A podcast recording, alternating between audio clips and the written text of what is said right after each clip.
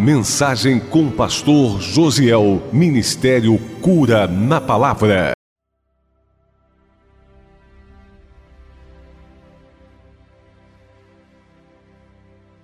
E eu gostaria que você abrisse a sua Bíblia no livro de Salmos, número 126.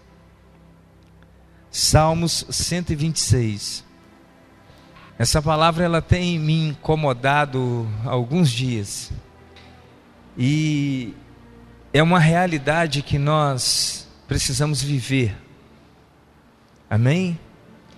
Eu creio que o Senhor dará direção às nossas vidas. O Senhor falará conosco. E quando a gente se apropria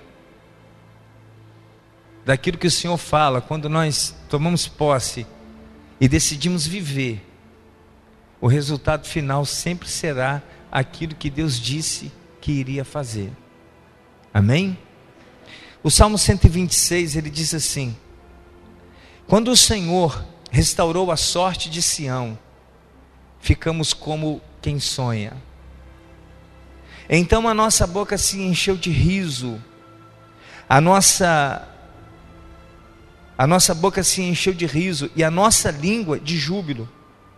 Então, entre as nações se dizia: grandes coisas o Senhor tem feito por eles.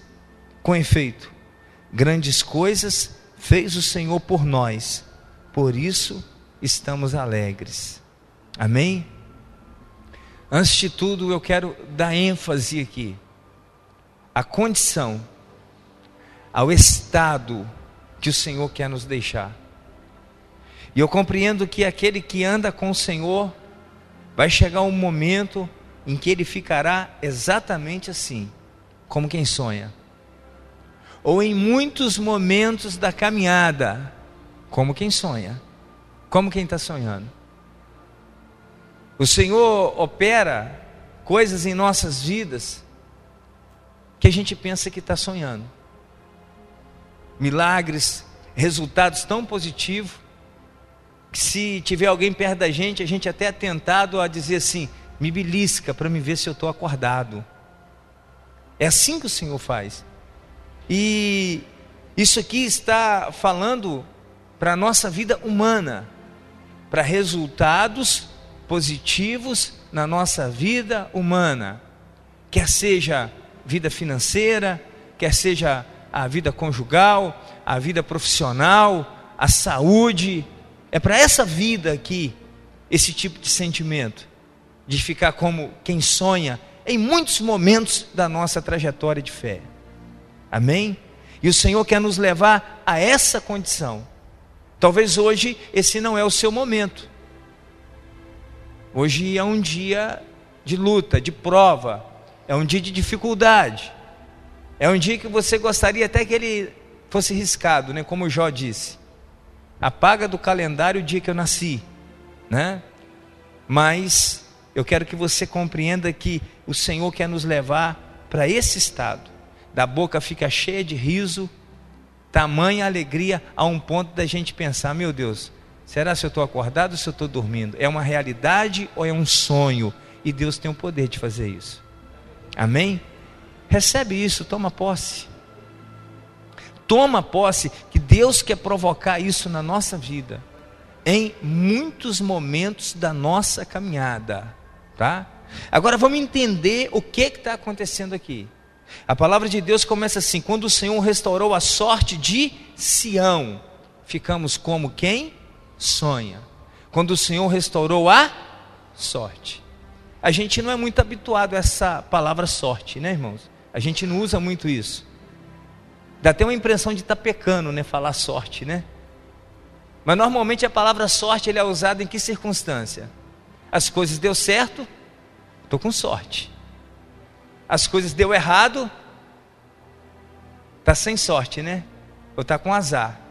Não é isso? E diz aqui que o Senhor está restaurando a sorte. O que, que eu quero dizer? Deus está começando a prover para que os resultados voltem a ser positivos. Para que a coisa comece a convergir, sabe, de um modo que você vai olhar, meu Deus, olha, está fluindo. Amém? E eu fico pensando, se Deus restaurou a sorte, significa que esse povo aqui havia perdido a sorte. Porque só pode ser restaurado aquilo que foi destruído. Né? Aquilo que nunca existiu não vai ser restaurado, vai nascer pela primeira vez.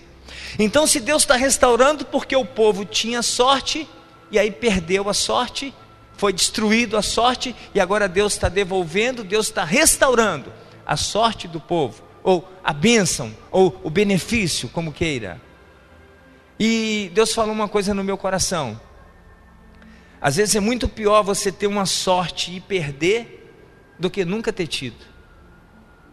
Quando a gente experimenta determinadas coisas que beneficiam a nossa vida e a torna uma vida melhor, e aí daí a pouco você perde aquilo, às vezes é melhor que nunca tivesse tido. Não é verdade? Porque se você nunca tivesse tido aquilo, você não teria experimentado. Mas uma vez que você experimentou e você viu que é muito bom, e daí a pouco você não tem mais, a ausência daquilo gera um vazio. Então esse povo aqui havia perdido algo muito especial. Sabe o que esse povo havia perdido? O favor de Deus. Então a sorte aqui nada mais é do que o favor de Deus. Mas Deus está restaurando. Esse salmo aqui, ele é escrito como uma expressão de gratidão por uma obra de restauração. E diz categoricamente: quando o Senhor restaurou a sorte de Sião. Sião é a cidade de Jerusalém é a cidade do grande rei, é a cidade do Deus Altíssimo. E o que, que acontece aqui para que é, a sorte deles fosse destruída?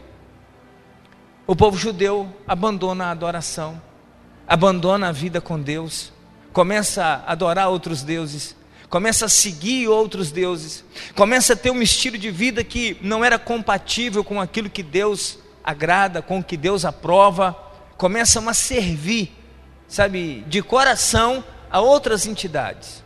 Deus envia os profetas, Deus diz que ia enviar juízo, que ia enviar castigo, eles ignoram completamente, porque paralelo aos verdadeiros profetas que traziam uma mensagem de correção, existiam aqueles que diziam: mentira, Deus não vai trazer espada, coisa nenhuma, vocês não estão vendo, não está dando nada de errado, está dando tudo certo. Então, esse profeta aí não é de Deus, e por vezes eles prendiam os verdadeiros profetas, matavam os verdadeiros profetas, mas Deus enviou o aviso e mesmo assim eles preferiam não voltar para Deus. E Deus decide trazer um juízo.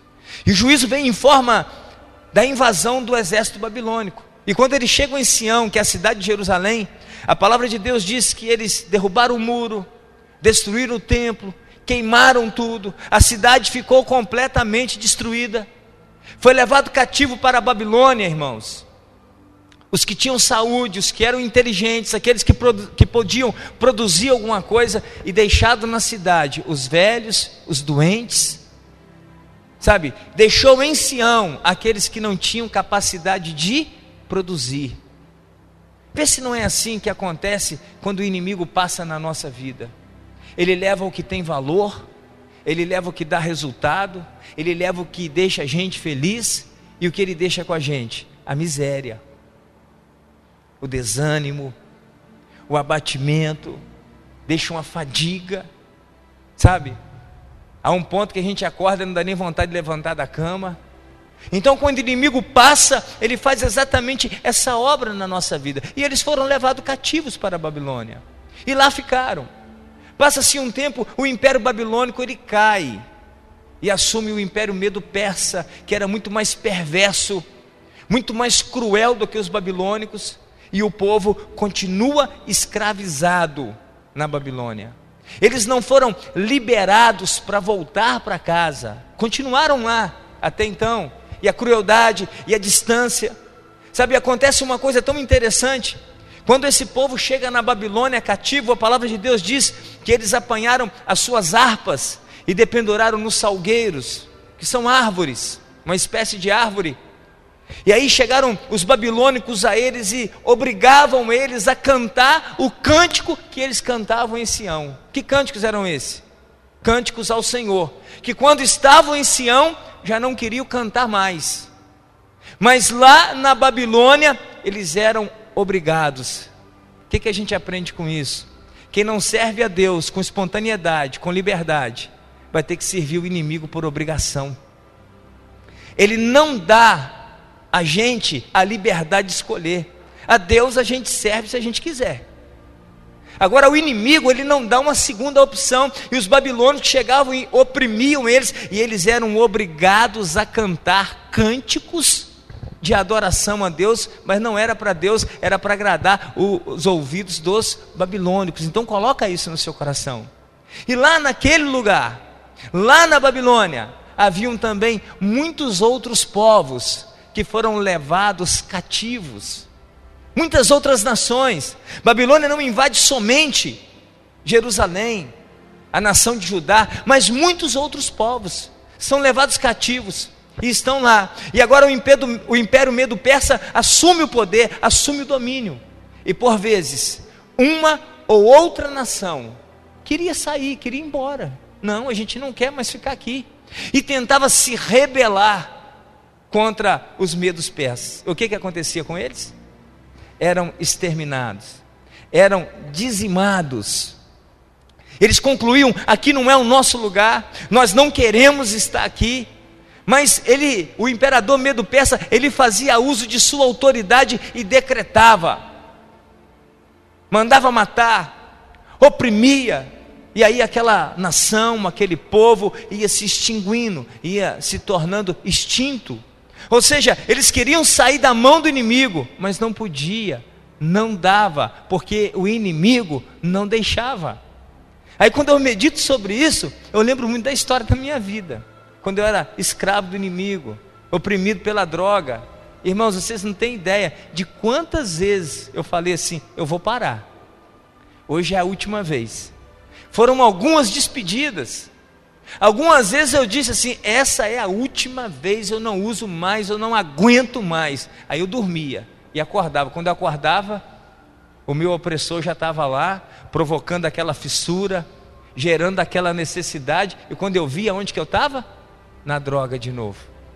E depois de drogado, falava: essa é a última vez. Ou seja, eu concluía que aquilo ali não era o meu lugar, que não era para eu estar ali. Eu não queria mais estar ali, mas todas as vezes que eu queria sair dali, o inimigo me oprimia ainda mais. Ou seja, era impossível escapar, tanto para os judeus quanto para mim quanto eu considero que é impossível para qualquer uma pessoa que está debaixo das mãos do inimigo escapar por sua livre e espontânea vontade. Eu não quero mais servir o inimigo e pronto. E agora eu vou servir a outro Deus assim, com baseado na sua força, na sua capacidade de escolha. Todos que queriam escapar. O exército medo persa ia lá e exterminava e se a gente parar para pensar hoje, não é diferente. Amém? Todos aqueles que querem sair das garras do inimigo não conseguem sair tão facilmente. Não é tão simples assim. Usando a minha história, era a droga, mas não é só droga que escraviza.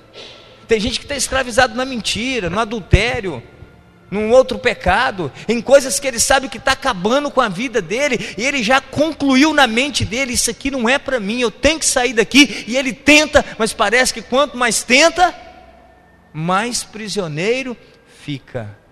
Aí o que, que acontece? Num belo dia, ou melhor, numa bela noite, o Senhor vai lá e visita Ciro, o imperador medo persa, e dá um sonho lá para ele. E ele sonha. Ele sonha que ele tinha que liberar o povo para voltar para Jerusalém para construir uma casa para Deus. Olha o que está acontecendo. O Senhor vai lá e visita Ciro e coloca um sonho lá nele. E ele sonhou, e quando ele acordou, ele baixou o decreto.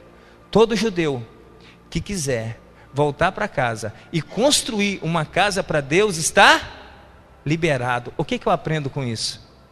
Sob esse opressor, que é uma autoridade que para nós é impossível de vencer, sobre ele tem uma autoridade maior do que ele. É o Senhor dos Senhores. Amém? Aquele que eu não consigo vencer com a minha força, com a minha capacidade intelectual, que eu não consigo driblar, desvencilhar. Se o meu Deus lá do céu liberar uma palavra em meu favor, irmãos, ele tem que deixar sair. Porque lá em João 8,36 diz assim: Se o Filho vos libertar, verdadeiramente sereis livre. Amém?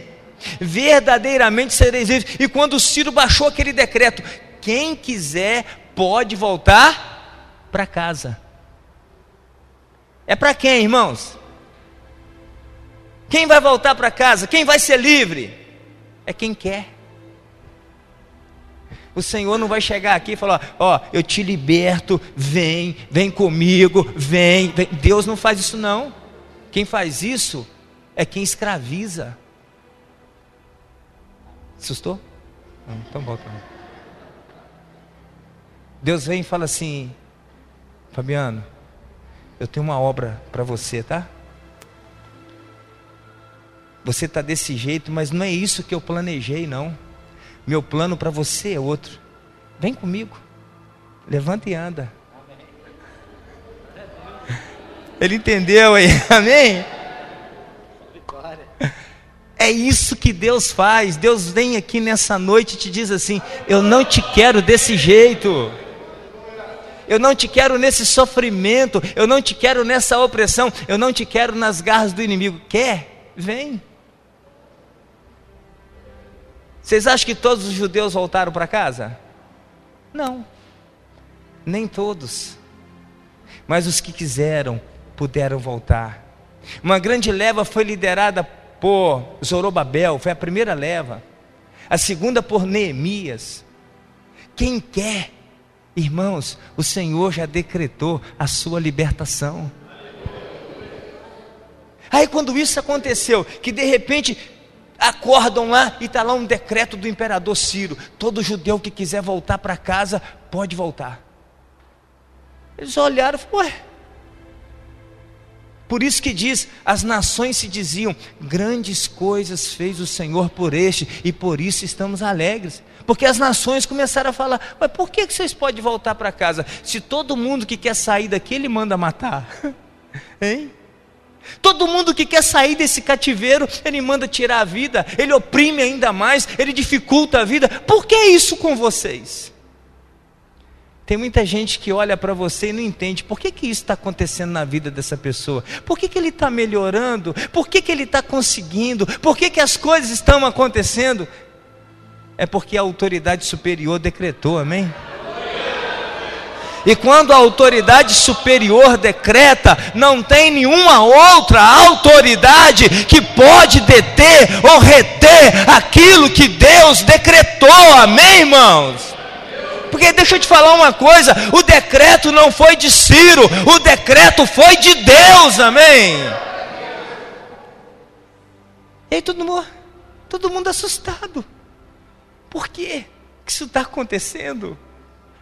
Oh, recebe Jesus. Deixa ele entrar e diz assim: Eis-me aqui, eu vou te seguir, Jesus. E você seguindo Jesus, vai acontecer coisas na sua vida que gente à sua volta vai falando: Não estou entendendo. Eu não estou entendendo o que está acontecendo, porque eu vi pessoas na situação desse homem, dessa mulher, que nunca conseguiram reverter o quadro, foram piorando cada vez mais. Agora na vida deste está sendo diferente, amém? Você vai ficar como quem sonha, e quem está à sua volta vai pensar que está sonhando também, mas é tudo realidade, porque isso é obra do Senhor, amém? Agora, por que que isso aconteceu? Né? Eu acredito em milagre. Eu não acredito em mágica. Eu acredito em milagre. E eu acredito que nós, irmãos, cooperamos com milagre. A gente não faz milagre, amém? O ser humano não tem poder de fazer milagre mas a gente tem a capacidade de cooperar com Deus para que o milagre aconteça. Tanto é que alguns voltaram para casa e outros não, ficaram, prosperaram na Babilônia. O inimigo consegue até fazer isso para aprisionar pessoas. Mas por que, que o Senhor agiu dessa forma? O Salmo 126 fala para nós. O verso 5 e 6 diz assim: Quem com lágrimas semeiam, com júbilo ceifarão. Quem sai andando e chorando enquanto semeia, voltará com júbilo trazendo seus feixes. Na verdade, sabe o que está acontecendo? Quando eles ficaram como quem sonha, quando as pessoas olhavam em volta dele, tudo em volta, não, não, não estamos acreditando. Eles estavam colhendo o que haviam semeado. Amém? Só colhe quem semeia. E diz aqui categoricamente: quem com lágrimas semeia, com alegria vai ceifar. Quem sai andando e chorando enquanto semeia, vai andando e chorando, mas quando volta, volta com alegria, trazendo os seus molhos, trazendo as suas vitórias. Semear, irmãos, não é a tarefa mais fácil. Mas Gálatas diz, capítulo 6, verso 7: O que o homem semear, isso também se fará. Se eu não semear nada, não colho nada. Eu tenho que semear alguma coisa. E o que semear? Aí eu te digo, a melhor coisa que a gente tem é semear. São as sementes que Deus dá para nós. Amém? São as sementes que Deus dá para nós. Eu tenho que discernir isso. Eu compreendo, sabe, que esse povo passou 70 anos no cativeiro, que foi o tempo determinado para que eles fossem libertos. 70 anos orando, orando, essa palavra aqui, ó, Jeremias 29, verso 10 diz assim: Assim diz o Senhor: Logo que se cumprirem para a Babilônia setenta anos, atentarei para vós outros e cumprirei para convosco a minha boa palavra, tornando a trazer-vos para este lugar. Quanto tempo? 70 anos. Essa palavra de Jeremias é profetizada antes deles serem levados para o cativeiro. Então lá eu acredito que eles estavam como escravos, mas o Espírito Santo de Deus se encarrega de trazer à memória a palavra de Deus.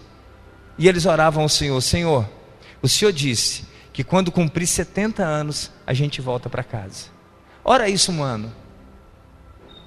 Ora isso dois anos. Ora isso três anos. E aí você olhando as pessoas à sua volta morrendo, as nações sendo exterminadas, e você continua ali semeando. Dá para chorar ou não dá, irmãos? Hein? Dá para chorar ou não dá? Tem gente que começou a orar tem cinco dias, já está cansado. Ah, meu Deus, não sei se vale a pena orar mais não. A minha mãe semeou 12 anos na minha vida. Ela intercedeu, quer dizer, 12 anos por uma obra. Eu tenho certeza que ela ora por mim.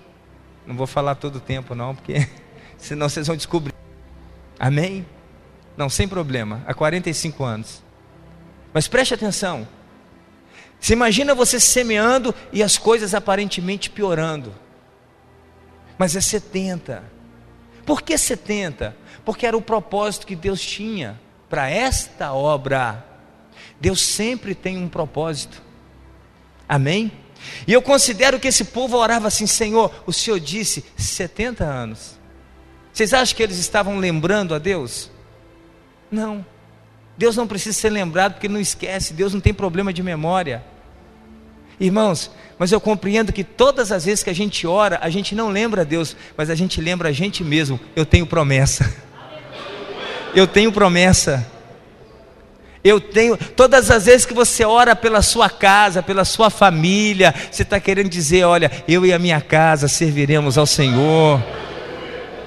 Amém? Todas as vezes que você intercede pelo seu, você está declarando ali para você mesmo: eu estou debaixo de promessa.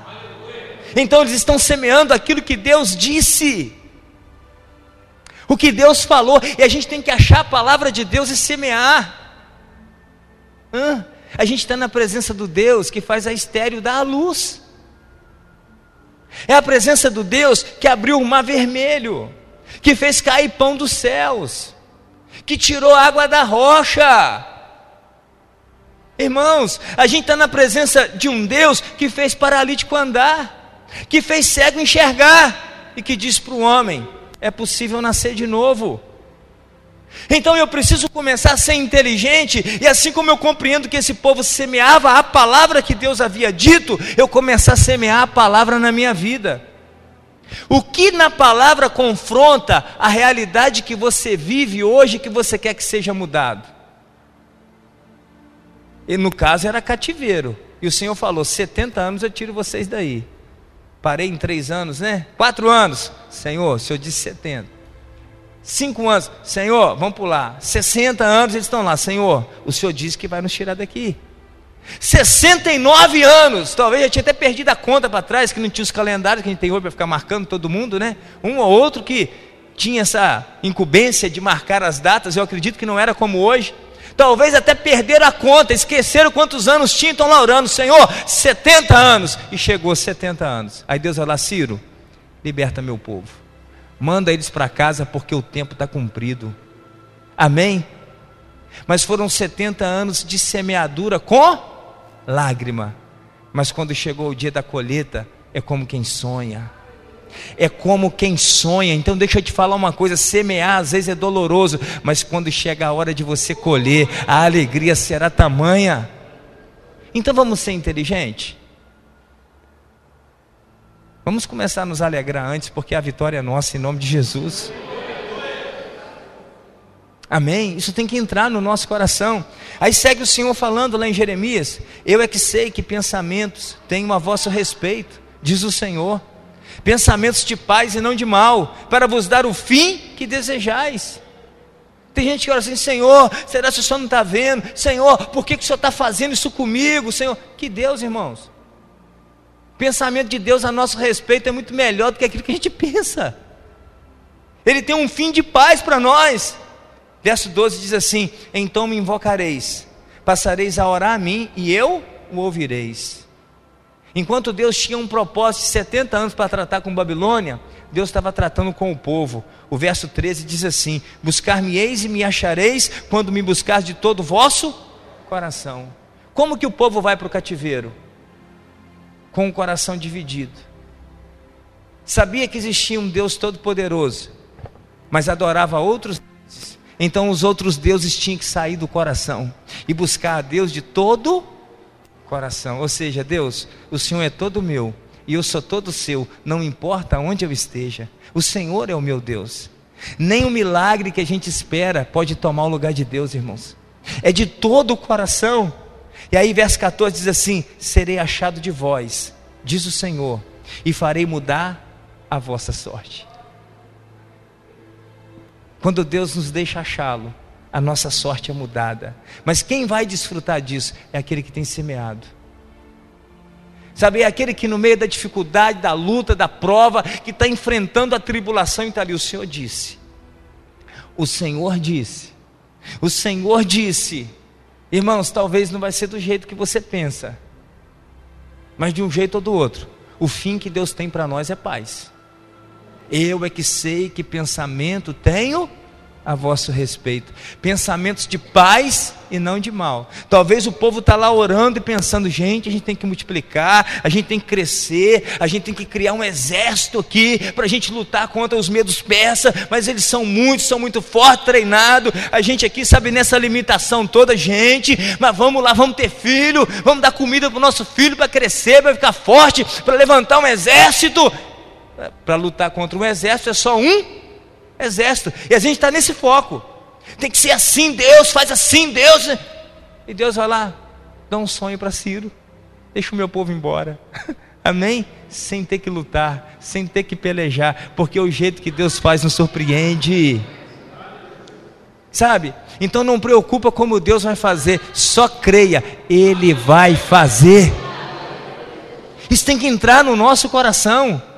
Então não importa a luta que você esteja hoje, a lágrima que você tem derramado, só não deixe de semear. Semear o quê? As, as sementes que Deus tem te dado. E não existe semente mais poderosa do que a palavra de Deus. Aí a gente fica como quem sonha. Amém? Fica de pé. Eu quero encerrar esse pensamento aqui de pé com você. Sabe com quem que a gente aprende muito? Com o semeador. Quem lembra da palavra do semeador?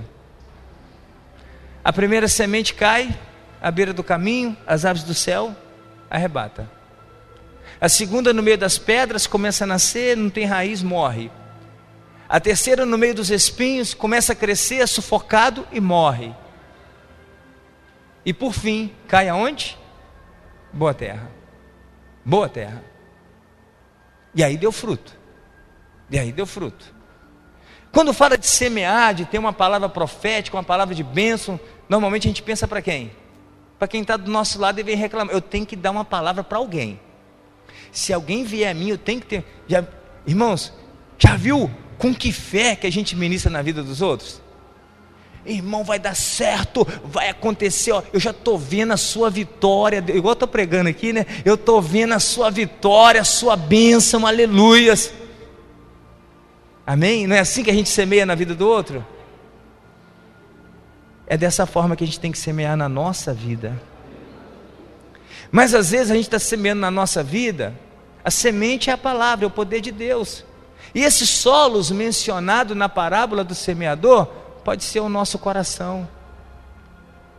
Ora o nosso coração está obstinado, ora está duro como pedra, ora está cheio de espinhos. Hã? Mas não pare de semear na sua própria vida porque essa semente é poderosa para transformar a terra do seu coração e fazer com que frutifique para a glória do nome de Deus. Não importa, sabe como está seu coração, semeie nele, pregue para você, profetize para você. Diga para você mesmo: seu Deus é vivo, seu Deus é poderoso. Quem te gosta de falar para os outros: ó, ó, Deus vai te dar vitória, Deus é poderoso, Deus está na sua vida. Mas diga para você, meu amado, diga para você, você que entrou aqui, está na prova, está na luta, está na dificuldade, olha Diga: O meu Deus é vivo, Ele vai me tirar dessa prova, Ele vai me tirar dessa luta. O meu Deus vai abrir a porta para mim, o meu Deus vai liberar cura sobre a minha vida, o meu Deus vai liberar unção sobre mim. O meu Deus é poderoso para transformar essa situação. É isso que eu tenho que fazer.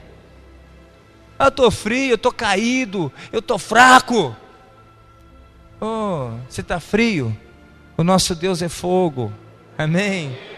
Você está fraco? Ele é forte e poderoso. Você está caído?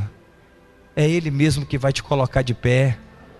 Então profetiza na sua vida. Profetiza para a sua vida, para essa terra do seu coração. Fecha teus olhos.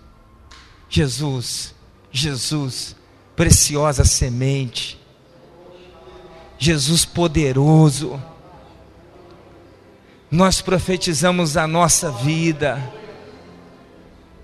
Por mais que hoje o meu coração possa estar obstinado, o meu coração possa estar como pedra ou cheio de espinhos, mesmo assim, Senhor, eu profetizo, eu sou do Senhor. Eu sou a tua igreja, eu sou o teu povo. Eu fui comprado, eu fui lavado e remido pelo teu sangue eu fui perdoado, eu sou teu, Senhor. Essa luta que eu estou nela não é maior do que o Senhor. Tu és o Deus da minha vitória. Tu és o meu Deus forte. Tu és o grande El Shaddai, El Elion. Aleluias, Deus todo-poderoso. Tu és o Jeová Jiré, o Deus provedor. Aleluias. Tu és aquele que abre portas aonde não tem porta, aleluias, aleluias. Tu és o Deus que ressuscita mortos, aleluias. Tu és o Deus que faz paralítico andar, que faz cego enxergar, que faz surdo ouvir, aleluias. E eu creio no teu poder, eu creio na tua unção sobre nossas vidas aqui nessa noite. Eu creio no seu poder de transformação. Eu creio que o Senhor é o Deus que restaura lá, restaura a família. Tu és o Deus que dá a paz, aleluia. Tu és esse Deus e eu não aceito outro Deus além do Senhor na minha vida. Oh Senhor amado, enche o nosso coração aqui nessa noite, nos encoraje, Espírito Santo, Nós vamos colher, aleluia. Nós vamos colher, aleluia. Aleluia! Não tenha medo de semear, meu amado. Perca a timidez. Não tenha medo de profetizar. Seja encorajado pelo poder do Senhor e profetiza na sua própria vida. Profetiza na sua casa, porque Deus te dá semente. Deus te dá autoridade profética. Aleluia! Oh Senhor, é a tua palavra que garante é o teu nome que garante, é o teu poder que garante, Pai. Aleluias. Então entra e move em nosso favor. Nós precisamos de Ti, da Tua intervenção, da manifestação da Tua autoridade, do Teu poder, ó Pai. Vem, Santo de Israel, dá testemunho da Tua palavra. E eu creio, Deus, que em muitos momentos nós vamos ficar como quem sonha. E eu creio que em muitos momentos nós vamos semear em lágrima também, mas com a convicção de que a vitória vai nos deixar como quem sonha. Aleluias. Tu és Senhor da nossa vida. Honra, Senhor, o nosso culto a Ti. A nossa presença aqui nessa noite é para o Senhor. Então honra, Pai, para a glória do Teu nome. Amém e amém. Você que pode, aplauda Jesus, amém. Aleluia.